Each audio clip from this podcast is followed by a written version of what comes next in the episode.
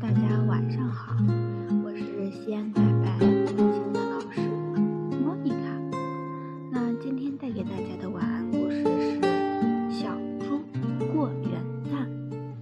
那小朋友们，你们知道吗？元旦是新的一年的开始，是属于阳历年，而春节就是我们传统意义上的过年。过了新年，要来了。那么，我们今天来看一看小猪是怎么过元旦的吧。那小猪这个元旦呢，是这样过的：元旦到了，大家都欢欢喜喜的过元旦去了。小猪呢，它先找到小鸭子，对小鸭子说：“，想开个元旦晚会，把所有的小动物都请来参加。”小鸭子高兴地说：“开元旦晚会怎么能少了天鹅呢？它跳的舞是世界上最华丽的，而且非常受小动物们的欢迎。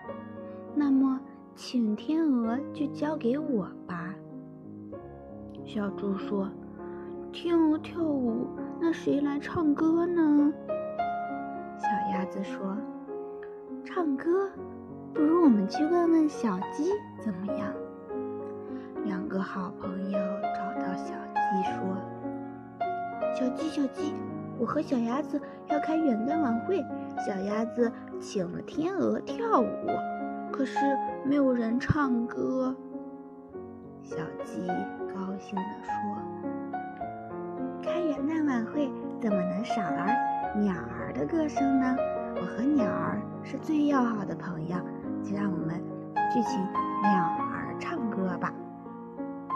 小猪高兴地说：“有人跳舞了，有人唱歌了，那谁会煮好吃的给大家吃呢？”小鸡说：“做好吃的呀，不如我们去问问鼠老弟吧。”三个好朋友。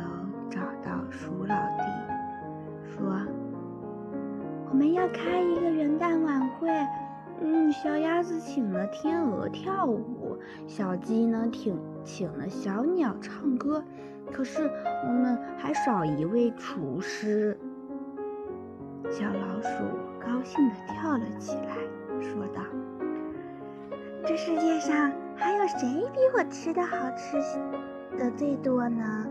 有面包、果汁、蔬菜，哈哈哈！难不倒我，就让我来做你们的厨师吧。